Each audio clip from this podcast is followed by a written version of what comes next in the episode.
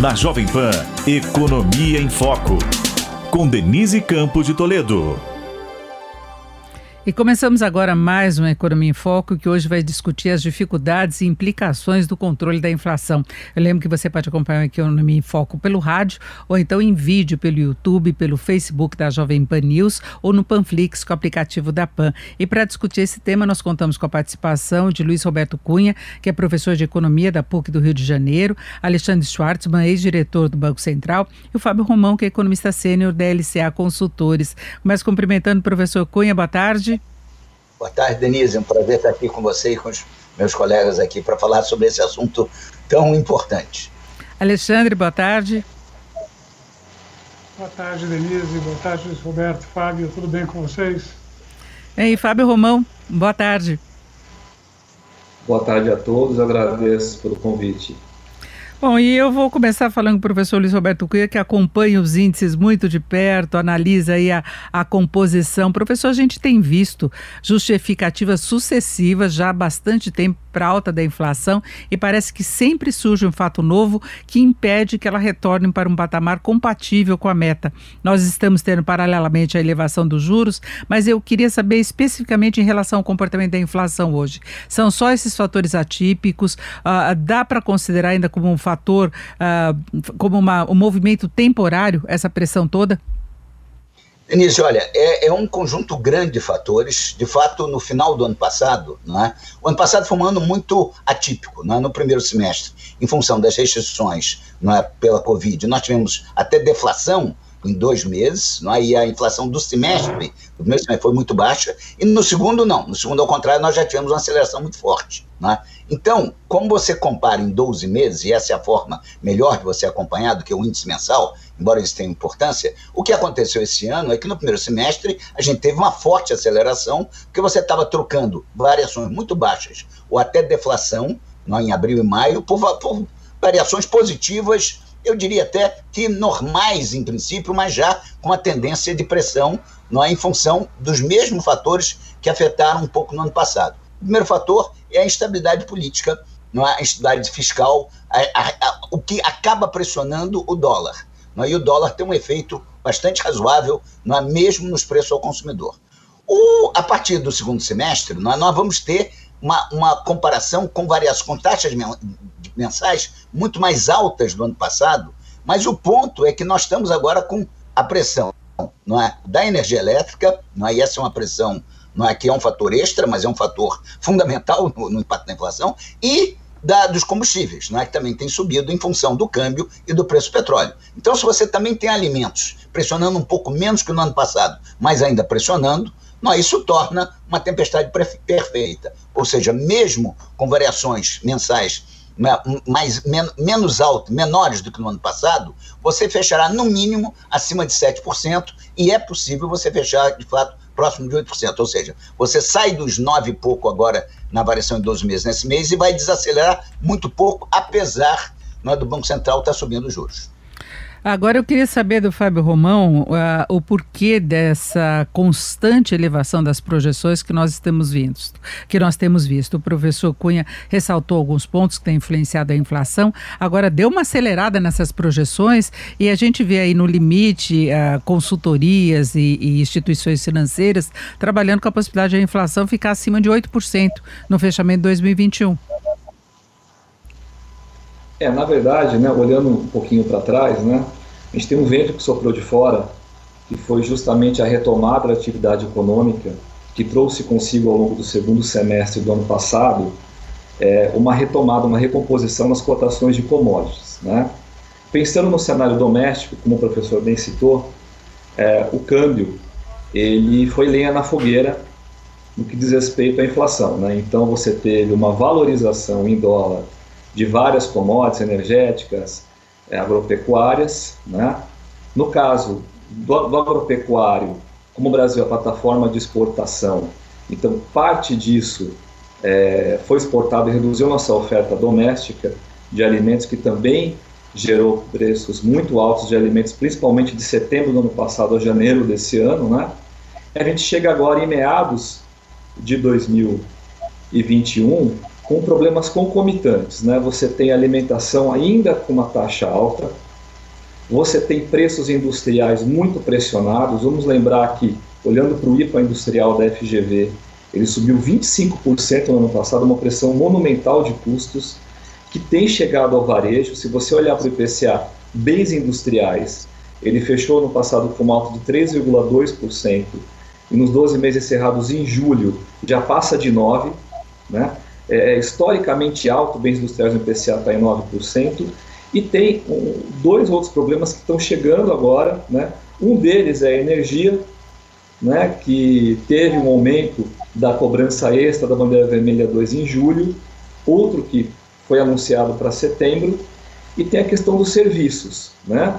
Com essa redução das restrições de circulação por conta do avanço da vacinação, provavelmente nós vamos ter uma escalada de preços de serviços daqui até o final do ano, porque as pessoas vão circular mais, foi gerada uma espécie de poupança forçada para algumas famílias que deixaram de gastar, por exemplo, com lazer, né, e que agora o farão. Só para dar um exemplo, né, uma coleta que a LCA faz, tentando antecipar a coleta do IBGE, né, para passagem aérea no mês de outubro, provavelmente vai subir entre 25% e 30%, ou seja, a gente vai ter um movimento de aumento da demanda por serviços, né, que vai acabar chancelando esses reajustes daqui para o final do ano. Então, as consultorias, inclusive a LCA, tem sistematicamente, infelizmente, revisto a projeção de inflação para esse ano para cima, e por conta de indexação, isso acaba pegando também na inflação de 2022.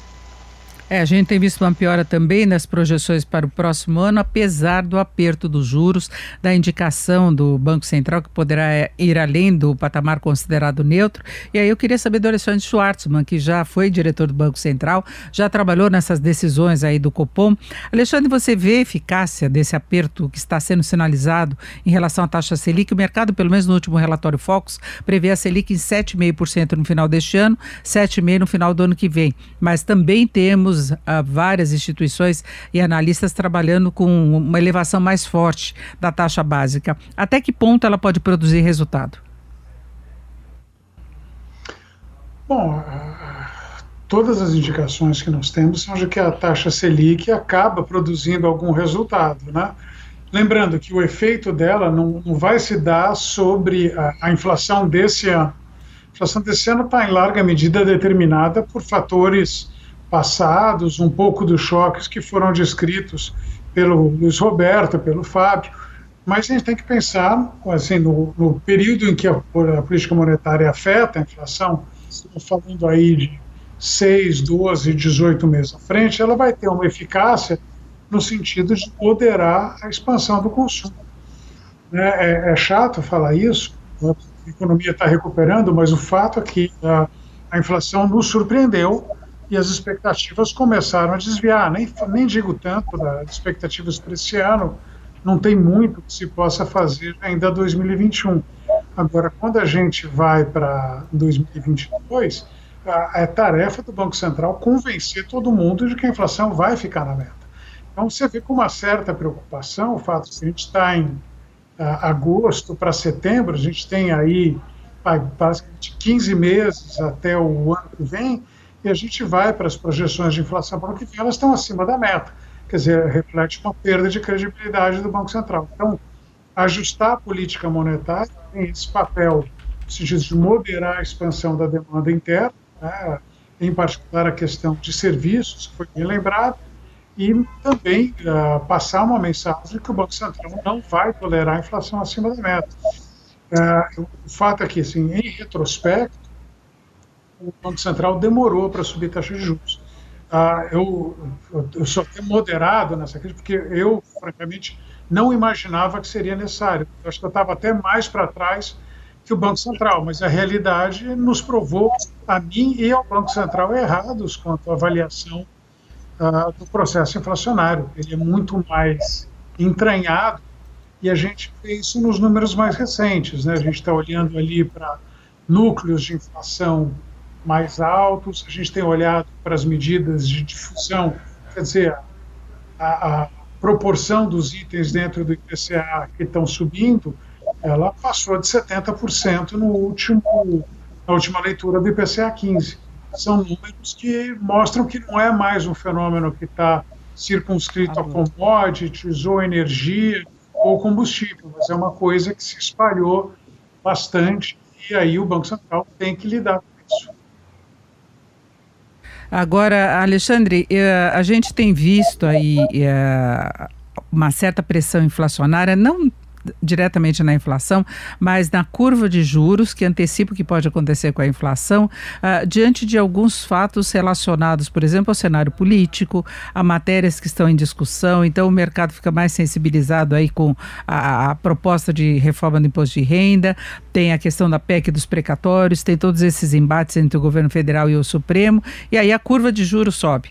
Então ela não reflete apenas a inflação presente e a projeção que se tem uh, no momento, reflete talvez uma piora de cenário também. Ah, mas sem dúvida, ela reflete a piora do cenário, que, diga-se de passagem, também ameaça a inflação. Essas coisas estão relacionadas. Mas a gente tem uma situação fiscal delicada, por mais que o, o, o ministro da Fazenda reclame, diz que está tudo em ordem, porque a inflação subiu, isso tem ajudado a arrecadação e comer um pedaço da dívida, etc. A verdade é a seguinte: uh, essa não é a solução que a gente quer. Né? Ter inflação, como o Luiz Roberto chamou de 8% esse ano, realmente é uma benção para as contas públicas. Só que está tudo invertido. A gente não quer ter inflação alta para resolver conta pública, a gente quer resolver a conta pública para não ter inflação alta.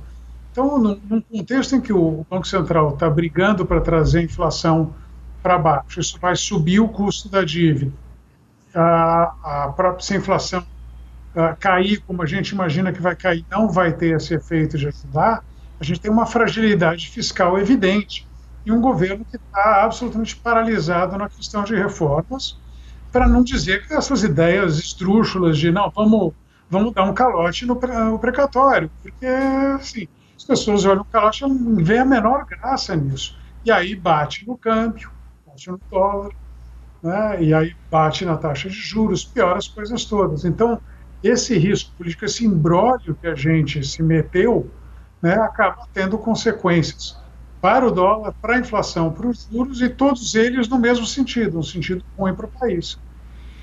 Ah, agora, professor, o senhor estava fazendo um histórico do comportamento da inflação, a gente considerando muito ah, o IPCA, que é a inflação oficial, o índice aí de referência da meta. Agora, nós tivemos momentos de IGPs muito pressionados, o que revela também uma pressão que vem do atacado, que acaba se revertendo em aumento do custo das empresas e que potencialmente ainda pode reforçar esse repasse para o varejo, não é? Nós chegamos com os IGPs na faixa de mais de 30% ao ano. É, Denise, o, o, o, Fábio colocou muito bem, quer dizer, na parte industrial, por exemplo, há, uma, há um repasse e isso está surgindo é, nos, nos índices de preço ao consumidor, não é, no, nos produtos industriais. Agora, o IGP, principalmente o IPA, e principalmente o IPA não é, que junta commodities como soja, milho, é, minério de ferro e combustível, ele superdimensiona um pouco o impacto quando você tem essa combinação perversa, não é? Como colocou bem o Fábio, quer dizer, você teve alta muito forte dos preços das commodities lá fora, função da recuperação rápida da China, depois que ela conseguiu controlar a Covid, próprio crescimento americano, e você, na verdade, por uma metodologia que não está errada, mas que, na verdade, superdimensiona, quando, porque o contrário, no Brasil, não é? Se você olha basicamente a nossa, a nossa, a nossa história econômica, não é? quando você tinha ganhos fortes no balanço comercial em função de exportação de commodities, o Brasil é um grande exportador de commodities, não é? você em geral tinha uma valorização do real, na, da moeda nacional. No ano passado foi exatamente o oposto, em função de fatores não econômicos, como no o Alexandre colocou bem, a questão política, você colocou bem, as incertezas, incerteza fiscal, é? resolver problema fiscal com inflação, isso existia no, antes do plano real, em que de fato não o problema fiscal era resolvido com a inflação, mas o país, a, a vida era muito complicada, a hiperinflação acabou, é?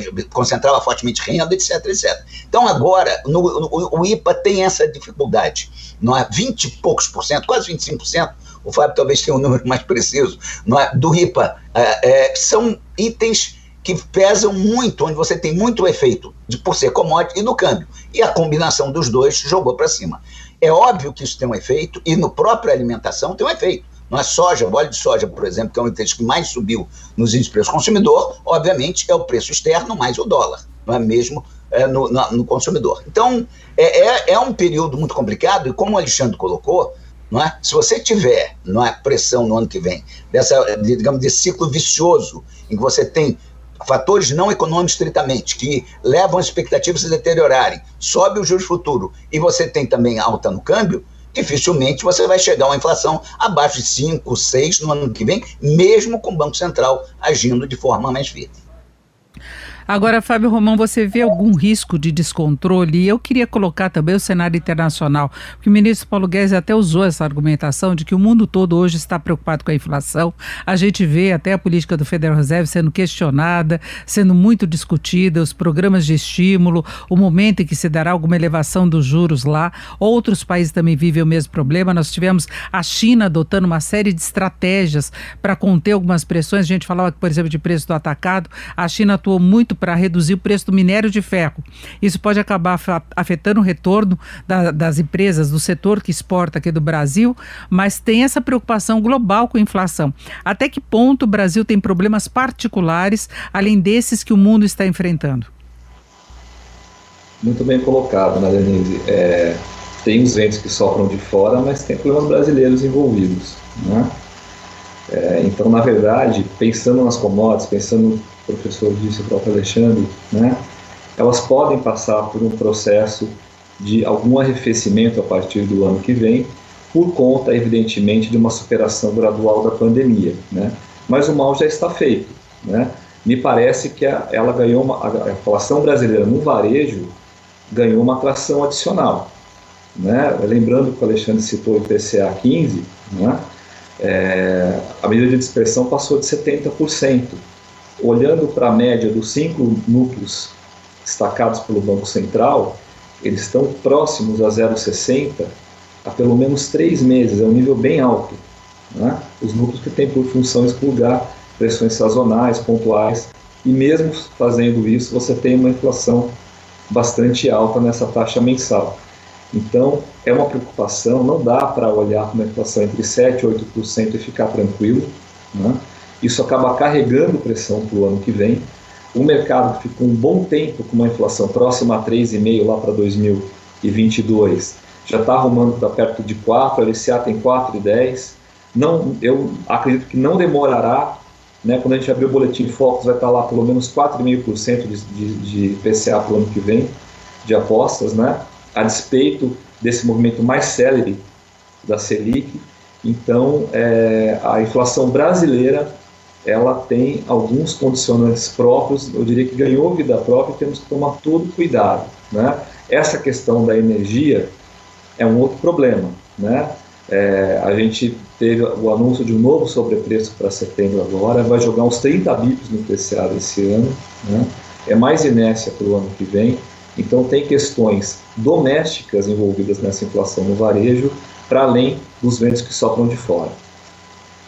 Ah, agora, Alexandre, qual seria a alternativa hoje para se tentar controlar efetivamente a inflação e trazer para essa trajetória esperada? Você vê alguma possibilidade, algo que se possa fazer nesse sentido? Olha, idealmente, eu acho que a gente deveria fazer um, um acelerar o programa de ajuste fiscal, quer dizer, mostrar que, enfim, com, apesar da turbulência, que haveria uma certa convergência da política econômica no Brasil vamos tentar ah, melhorar as contas públicas, vamos tentar impedir um crescimento mais acelerado da dívida. Né? A gente poderia fazer isso. É, não iremos. É, acho que é muito claro. Né? Ah, o governo jogou a toalha, quer dizer, o, o, o, ministro, quer dizer, o máximo que ele consegue dizer é que 8% de inflação não é tão ruim. Geralmente tem que estar com 8, estamos com 9. Mas, enfim, quer dizer, a gente está com uma inflação, o máximo que ele consegue é nesse ponto. Agora, construir alternativas concretas de que vai melhorar as contas públicas, nenhuma. Então, é, fica complicado. E a gente joga um tempero adicional, porque a sucessão presidencial no ano que vem, né, além dos problemas do, do próprio ano de 2022, né, gera dúvidas quanto qual vai ser a trajetória fiscal depois de 2022. E enquanto isso estiver pesando, a gente vai ver essa pressão no dólar. Agora, se idealmente a gente conseguisse montar um programa fiscal crível, esse dólar não estaria em 5,20, 5,30.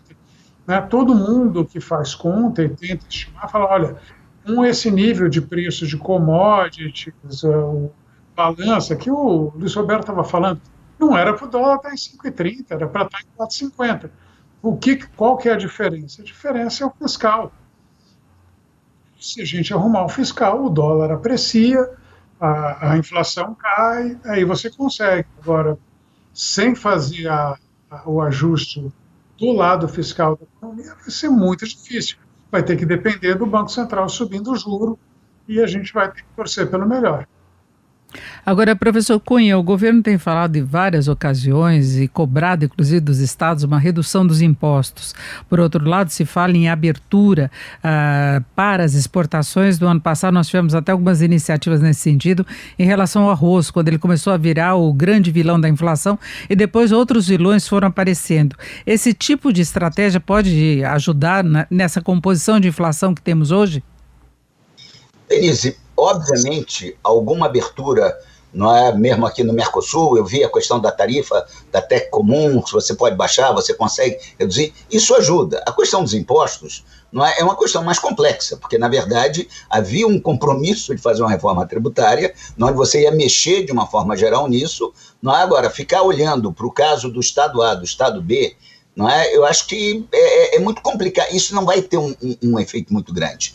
Eu acho que o grande problema hoje, não é, e nós três estamos colocando exatamente a mesma coisa, é que existe uma expectativa negativa na parte fiscal. O fiscal melhorou esse ano passado e esse ano pela inflação, então não era uma melhora estrutural. Esse é que eu acho que é o ponto importante. A melhora estrutural foi começou com a reforma da previdência, tudo bem, mas depois você teve um ganho agora, porque simplesmente a inflação aumentou o PIB nominal não é porque você pega a inflação do meio do ano, que essa, agora nesse ano o IPCA estava em 8%, mas as despesas, principalmente da Previdência, são corrigidas pelo INPC do final do ano. Não é? Então, o próprio teto de gastos que chegou a dar uma folga vai ser comprimido. O ponto básico nessas questões, Denise, eu, eu, eu lido com inflação desde o governo Geisel. Eu trabalhei com Mitch Simmons no governo Geisel e controlei preço no governo Geisel. É? Então, eu posso dizer o seguinte: a única coisa que não se pode fazer é tentar pensar de novo e intervir nos preços, porque isso só dá errado. Aliás, eu comprei preço no governo do gás e depois estava sentado nos preços no plano cruzado, já na Nova República. Então eu conheço bem o que é fazer besteira em matéria de tentar intervir nos preços.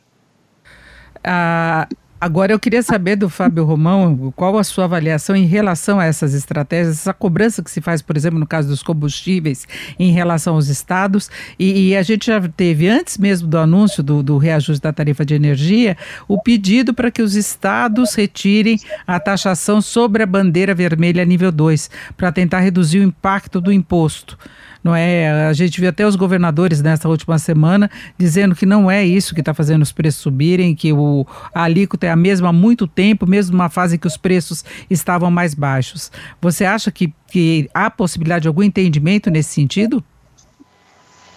Acho difícil e efetivamente não apareceria no IPCA. Né? Já tivemos outros episódios de questões pontuais, descontos, onde fica muito difícil para o IBGE coletar isso. Então, pode, poderia ter algum benefício para algumas famílias, mas em termos sistêmicos, no que diz respeito a, a dar um alívio na, na inflação, né, isso não aconteceria. Né. Com relação aos impostos, vale esse argumento que você citou, né, Denise? No passado, a gente já teve, é, é eram as mesmas alíquotas e, e, e, a inflação alta dos combustíveis não, estava tão, não estava tão importante assim. Né? Evidentemente né, que o câmbio tem afetado por demais o preço dos combustíveis. Né? Você tem um monte de ruído político e isso acaba contribuindo para deixar o câmbio mais valorizado do que ele deveria estar e isso tem pego. Né? É, existe não, é, uma preocupação com relação à precificação, especificamente do diesel, depois da leva dos caminhoneiros a partir de meados de 2018. Né? Se você olhar para as estatísticas é, de anúncios de aumentos de combustíveis, tanto gasolina como diesel, desde 2019, né, esse é o terceiro ano consecutivo que você tem mais anúncios de aumento de gasolina do que do diesel, né? que evidentemente é uma questão sensível politicamente falando. Ah, agora, Alexandre, a gente viu na, nas últimas semanas aí algumas críticas do próprio presidente do Banco Central em relação a essa questão fiscal, que pesa muito, que interfere no dólar, que aumenta a incerteza, e depois ele deu uma amenizada, porque as falas dele acabavam reforçando as incertezas do mercado em relação a, a ao andamento da, da, da, economia em geral, em relação à capacidade de a política monetária conseguir conter o avanço da inflação.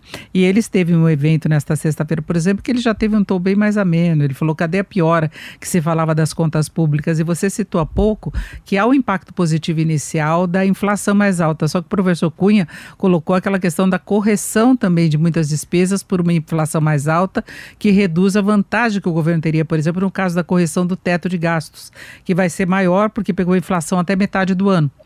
Não é? Então vai diminuir nessa margem se a inflação for mais alta até o final do ano, porque outras despesas sobem mais. Eu queria saber como é que você vê essa mudança do tom de Roberto Campos Neto e, e essa, esse impacto da inflação sobre as contas de modo geral. Olha, bom, quanto ao pronunciamento do Roberto, eu achei que ele estava absolutamente correto no, na avaliação dele. Quer dizer, eu posso falar isso por experiência própria. Quando você está no, no, Banco Central, o que você quer é que o Tesouro faça força. Quanto mais força ele fizer, menos força você tem que fazer. E, assim, não é obviamente uma questão de preguiça, mas é, é melhor você resolver esses problemas pelo lado fiscal do que pelo lado monetário. O lado monetário gera outros custos, gera investimento menor, consumo menor, né? enfim, tem, tem suas dificuldades. Então, acho que ele estava correto. Deve ter havido ali alguma turbulência e acho que ele recolheu um pouco as tropas. Mas eu, eu leria assim mais o, o, o alerta dele. Essa questão da, da inflação sobre contas públicas, é, eu, eu vou me repetir aqui. Você não, não quer ter inflação para corrigir conta pública, você quer ter conta pública em ordem para corrigir inflação. É, eu acho que essa é tão profunda e tão simples quanto isso. Então, você ficar brincando, ah, não, a inflação vai ser muito alta no meio do ano, vai me dar um, vai jogar um reajuste do meu teto de gastos lá para cima, eu tenho um espaço. Oba, que maravilha! Vamos gastar mais. Mas que bruta estupidez! Se você gastar mais, você vai ter mais problema, não vai ter menos. É, fica mais fácil a vida de quem está fazendo orçamento.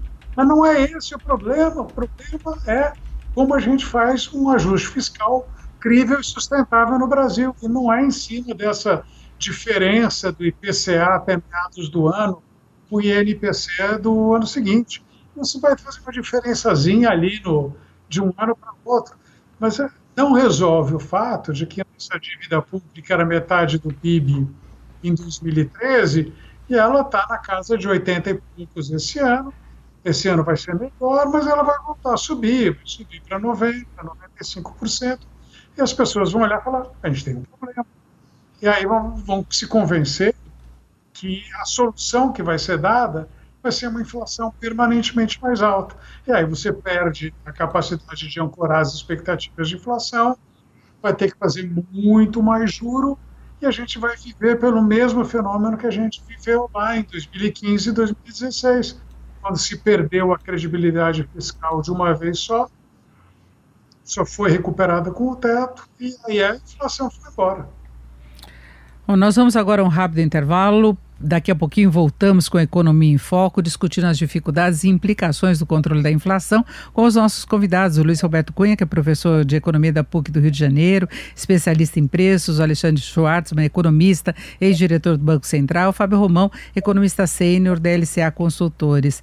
E vamos falar mais sobre as dificuldades e implicações do controle da inflação. Nós temos como convidados o Luiz Roberto Cunha, que é professor de economia da PUC do Rio de Janeiro, especialista em preços, Alexandre Schwartzman, economista, ex-diretor do Banco Central, e Fábio Romão, que é economista sênior da LCA Consultores. E eu volto conversando com o Fábio Romão. Fábio, a gente tem visto, paralelamente à piora das projeções para inflação e projeções de aumento da taxa básica de juros, uma piora das projeções do crescimento da economia. E a gente gente sabe que essa combinação de juros altos com inflação elevada é nociva para uma economia que está tentando engatar um crescimento mais contínuo, mais vigoroso, não é? É verdade, né? A, a LCA tem uma expectativa de uma alta de 5% do PIB esse ano. em boa medida pela fraca base de comparação, que foi a queda de 4,1% do PIB no ano passado. Né? A gente passa nesse momento por um momento de recomposição de estoques, em boa medida. E o curioso é que para o ano que vem a gente tem um PIB de mais 2, né?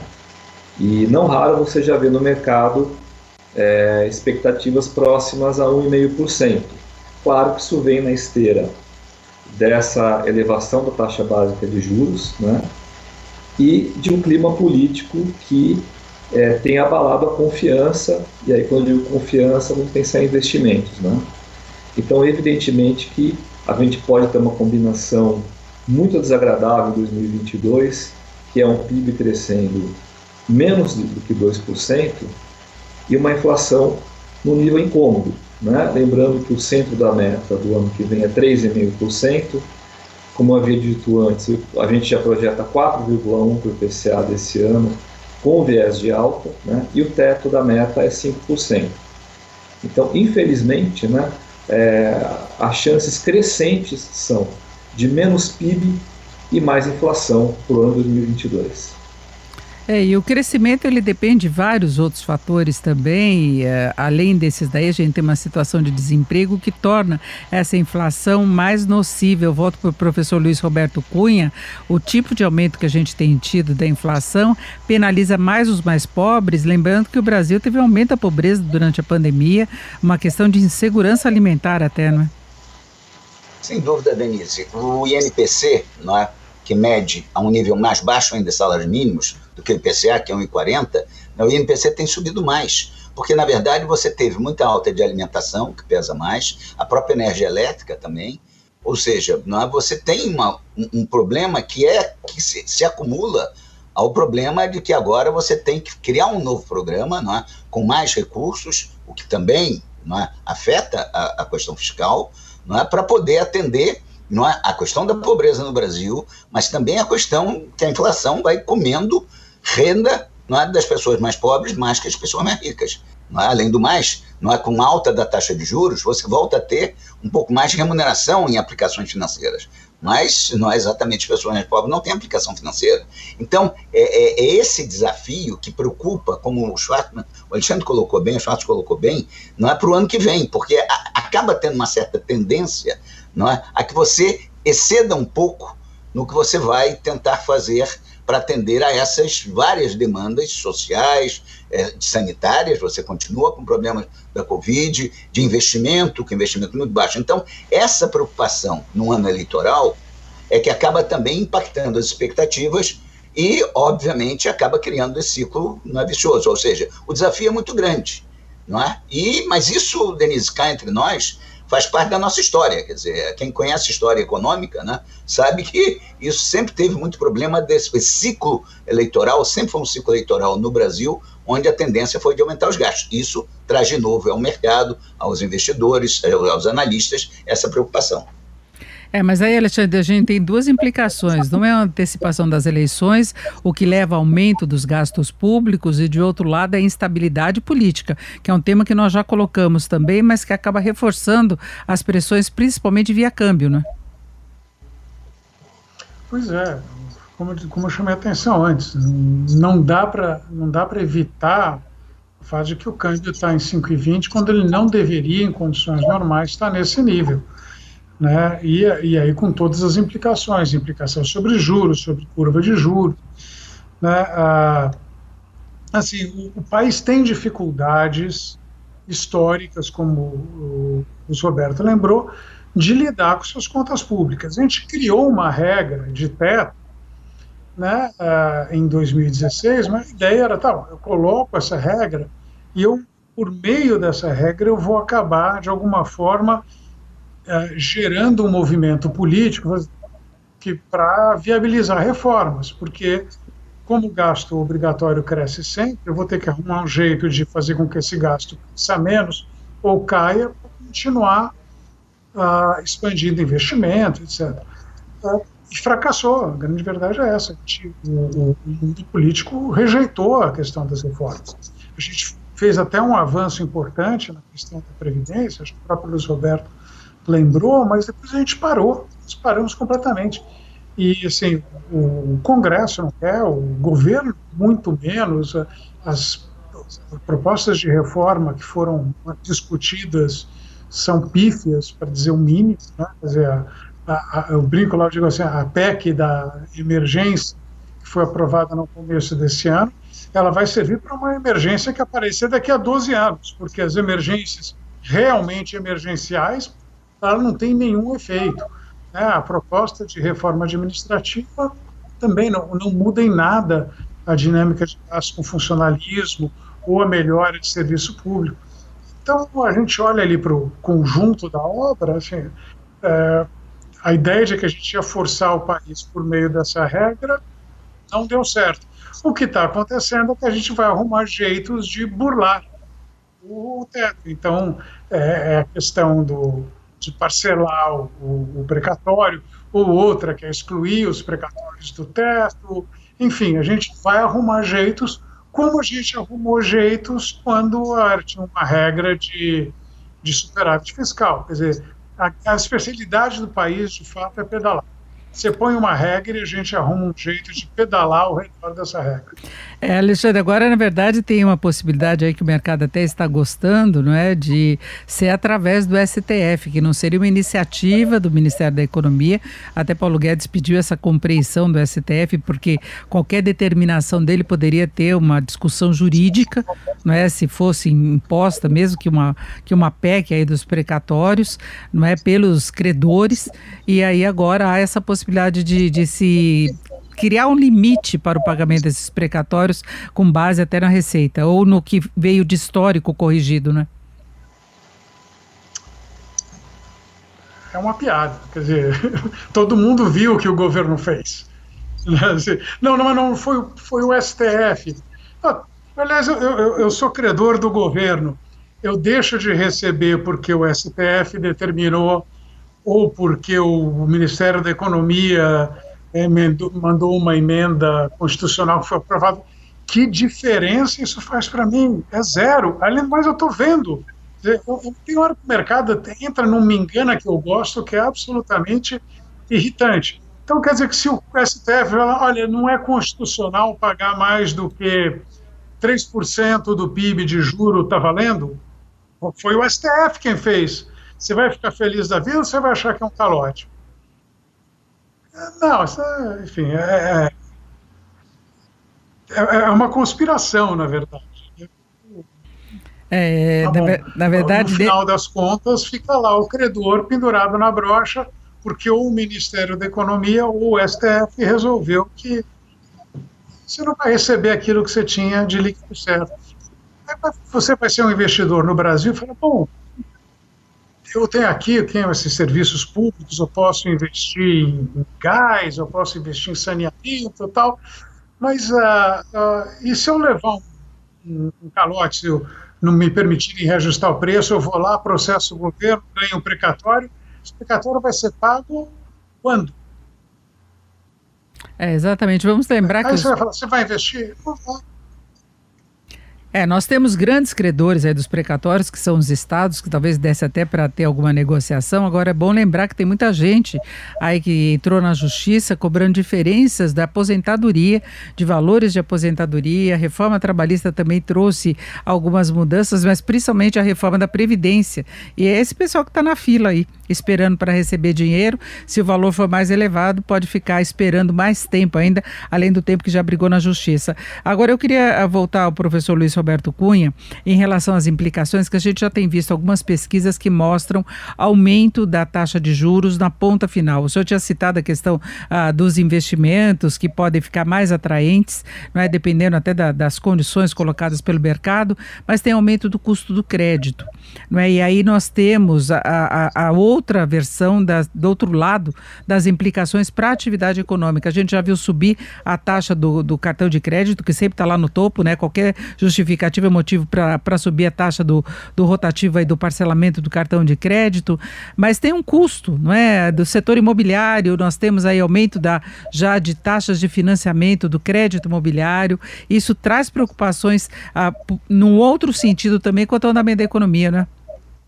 Não, não, Denise, não tenho dúvida. Eu tinha feito uma menção apenas dizendo o seguinte: O pobre não tem nem essa saída de ter aplicação financeira, é, compensa um pouco. Agora, não há dúvida. É, veja, Denise, eu, te, eu costumo dizer para meus alunos de economia, há muitos anos, que só existem duas verdades em economia. Uma eu já mencionei, a lei da oferta-procura é soberana, não intervenha nos preços que vai dar problema lá na frente. A outra é a frase, não é, o ministro Paulo Guedes foi aluno de Chicago, do Milton Friedman, não, é? não existe almoço de graça. É? Esse é o problema na economia. É? Na economia, o problema é esse. Claro, é? o aumento da taxa, você colocou muito bem, os fundos imobiliários, por exemplo, era uma forma de aplicação, o investimento na construção civil, geradora de emprego, forte gerador de emprego, mão de obra mais baixa e tal, estava crescendo. Isso, obviamente, vai ser afetado. A falta de recursos, não é dado a questão do orçamento, a habitação popular, não é está tendo também problema.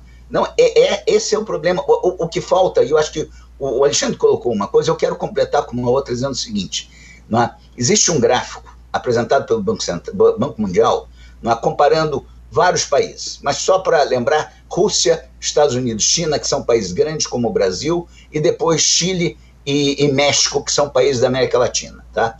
E esse gráfico você compara não é? a questão de educação, a questão de saúde, a questão de segurança e infraestrutura. Não é? Quatro variáveis. O Brasil é o último em relação a qualquer desses países nessas quatro variáveis. Agora tem uma quinta variável, que é gasto do governo em relação ao PIB. O Brasil é o campeão.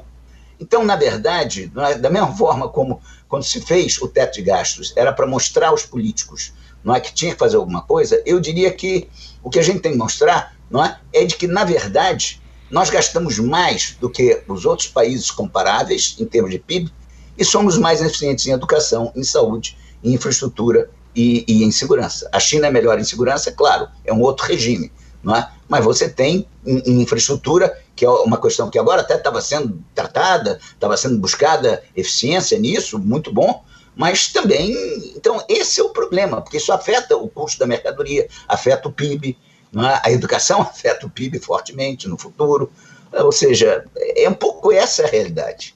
Eu acho que essa é a coisa que tem que ser bem entendida. A Covid, no ano passado, foi um ano que você tinha que tirar fora do calendário. Tudo bem. Mas agora nós estamos voltando. Né? Então, está na hora de pensar no futuro.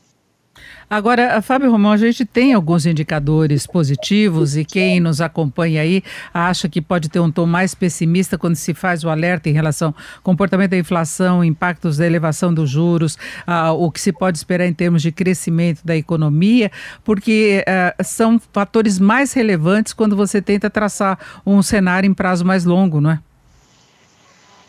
É verdade, né? É, no curto prazo, a gente pega os indicadores de confiança, acabou perdendo força depois de quatro meses em alta.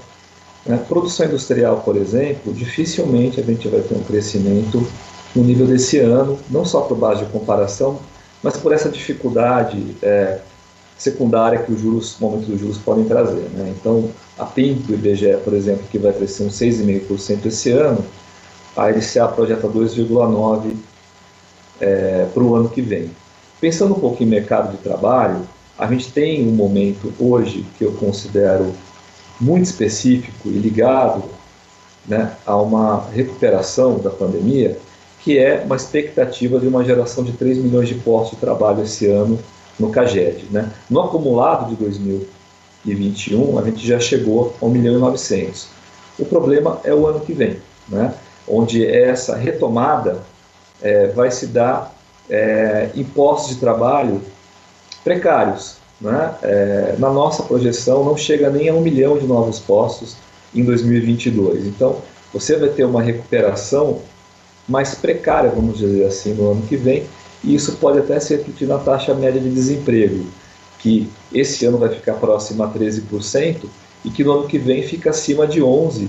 E olhando para um horizonte um pouco mais longo, vai se manter entre 10% e 11% por um bom período, justamente por essas incertezas ligadas à atividade econômica e a dificuldade que a gente vai ter para ter uma recuperação mais sustentável do mercado de trabalho. Quando eu falo isso, eu falo em redução da precarização. Agora, Alexandre, no próximo ano a gente vai ter as eleições, aí não vai ser mais antecipação, vai ser campanha eleitoral de fato, né, que vem se, se, se mostrando aí com um potencial de polarização bem maior. Você acha que a gente teria como, como controlar o câmbio? O Banco Central tem algumas intervenções, eh, recentemente ele não tem atuado nesse sentido, mas nós já vimos, por exemplo, o Tesouro atuando para tentar reduzir a pressão na curva de juros. Né? Em outros momentos, o Banco Central uh, entrou pelo, no câmbio, pelo menos para tentar minimizar aquela pressão especulativa, né? que tem alguns momentos que parece que o mercado fica num, num clima de nervosismo que parece que vai sair do controle. Você vê potencial de Banco Central atuar, de o Tesouro, para tentar minimizar os riscos inflacionários, pelo menos nesse sentido? Olha, a, a caixa de ferramentas está lá. Né? O, o, tem bastante reserva, tem condição de atuar no mercado uh, de derivativos, né? os swaps cambiais, toda essa tecnologia é conhecida. E o Tesouro também sabe, quer dizer, ele tem um plano de financiamento da dívida, colocar tanto de pré, tanto de indexada inflação, tanto de pós, que pode ser adaptado conforme as pressões de mercado tiverem mais ou menos favoráveis a esse plano. Então, é, é, esses instrumentos estão aí, com certeza serão usados. Agora, eles têm essa eficácia contra a questão inflacionária? Aí eu, aí eu duvido e faço pouco. É só lembrar, o, ponto de vista de intervenção cambial, o Alexandre Pombini, quando estava lá no Banco Central e estava proibido de subir taxa de juro, ele usou e abusou da questão cambial. Moral da história, a gente teve que segurar a inflação segurando o preço. Luiz Roberto lembrou, isso não funciona em lugar nenhum, obviamente não funcionou aqui, só ampliou a, a, o estilingue dos preços nos anos seguintes. Então, é, se resolve o problema pontual a intervenção cambial, tem de fato momentos de extremo nervosismo, falta liquidez, vai lá o Banco Central oferece mais dólar no pronto, se for uma pressão no mercado à vista, oferece mais swap, se for uma pressão no mercado de derivativos, mas é uma coisa pontual, com eficácia muito perto de zero para controlar a trajetória da taxa de juros, desculpa, a trajetória da taxa de câmbio. E mesmo o tesouro, quer dizer, o, ah, o, curva de juro foi embora, ele pode falar, não, tudo bem, eu não vou colocar, não vou aumentar a pressão. Agora, vai virar o, o, o fundamento do país por causa dos instrumentos? Não. O fundamento do país depende de fazer conta pública em ordem, depende de avançar em reforma, depende de ter um crescimento firme e sustentável, de melhorar o mercado de trabalho, manter a inflação baixa. Sem isso daí, todo o resto é perfumaria. É, nós temos que acompanhar os vários indicadores é, da atividade econômica. Agora eu queria falar com o professor Luiz Roberto Cunha para a gente voltar para um cenário de curto prazo, diante dessa sinalização aí do, do aumento da, da, da, tarifa de energia, a gente pode esperar continuidade dos índices em alta aí no curto prazo, porque até se imaginava que energia perderia força em relação ao IPCA 15 e o fechamento do mês pudesse ser um pouco mais ameno. O reajuste é anunciado para setembro, então vai ter implicações mais em setembro. A gente vai continuar nessa toada? Denise, olha, setembro era um mês que, em princípio, é, você teria uma taxa mais baixa, talvez um 0,40, alguma coisa assim, o que comparado com setembro do ano passado, que foi 0,64, já ia começar a melhorar muito a trajetória descendente. Agora tem essa decisão que é necessária, é? e que vai, obviamente, impactar setembro. Só para dar uma ideia, Denise, se a gente tiver 0,50 de média, não é? Considerando que agosto vai dar uns 0,65, alguma coisa assim, 0,50 de média em setembro, outubro, novembro, dezembro, você fecha em 7,57. Se você tiver 0,40, não é, você fecha em 7, eh, se você tiver 0,50, 7,57. Se você tiver 0,40, 7,14. Ou seja, não tem muita saída de ficar acima de 7%. Agora, o 8%, não é? É, é possível que você tenha o melhor. Se o câmbio estabilizar nessa faixa aí de novo de 5,20 e tal, tudo isso, ele já tira uma certa pressão nos próximos meses. Né? Então é possível. Agora, é acima de 7, com certeza, que é o que o mercado já colocou, e como você colocou no início, há aí já projeções acima de 8. Mas elas estão considerando, porque lembra de uma coisa também: no ano passado, em dezembro, o IPCA foi 1,53, perdão, 1,35, desculpe. 1,35, porque o, o, o, a bandeira vermelha foi colocada em dezembro eu diria até com uma certa expectativa, era necessário, já tinha que antecipar, mas com a expectativa que depois você ia reduzir ela rapidamente para amarela, até chegou a, a acontecer, mas depois voltou de novo. Mas isso dá um ganho em relação a dezembro se você já estivesse, enquanto não estivesse de novo em bandeira vermelha. Quer dizer, ou seja, tem coisas. Eu, eu me lembro do ministro Simons com a inflação do chuchu, Denise. Década de 70, governo gás. Eu, já teve é? do mamão também, do tomate. É, tem sempre alguma coisa. Denise, essa é a coisa interessante que lidou desde os anos 70, com 20 e poucos anos, com a inflação. Tem sempre alguém que é ocupado. Às vezes você tem uma combinação de culpados, que é, infelizmente está acontecendo agora. Que é o câmbio, é o combustível, é a energia elétrica e são os preços industriais e os serviços, como o Fábio lembrou muito bem, porque a economia vai voltar, ótimo. O desemprego vai ter reduzir um pouco, como colocou, é, ótimo. Mas os serviços vão ter que recuperar margem porque você precisa de margem para poder investir. O restaurante precisa ter margem para poder investir. Se ele não tiver margem de lucro, ele não investe. É, e quando a gente fala de inflação, sempre fala de efeito estatístico aí também do cálculo. Agora, para as pessoas no dia a dia, dependendo da composição do, dos gastos familiares, do custo das empresas, a inflação pode ser muito mais alta que essa. A pessoa, por exemplo, que usa muito veículo, a gente tem visto os motoristas aí de aplicativos reclamando da gasolina, beirando 40% de aumento em um ano, quem consome mais energia. Então, a inflação pessoal pode ser muito superior a essa média que a gente vê, mas que, de qualquer modo, é a referência da meta. E nós vamos fechando por aqui Economia em Foco de hoje. Eu agradeço muito a participação do professor Luiz Roberto Cunha, que é economista, professor da PUC do Rio de Janeiro, especialista em preços, Alexandre Schwartzman, que é economista, ex-diretor do Banco Central, e o Fábio Romão, que é economista sênior da LCA Consultores. Muito obrigada aos três pela participação e obrigada a você que esteve com a gente até agora. Você ouviu na Jovem Pan Economia em Foco, com Denise Campos de Toledo.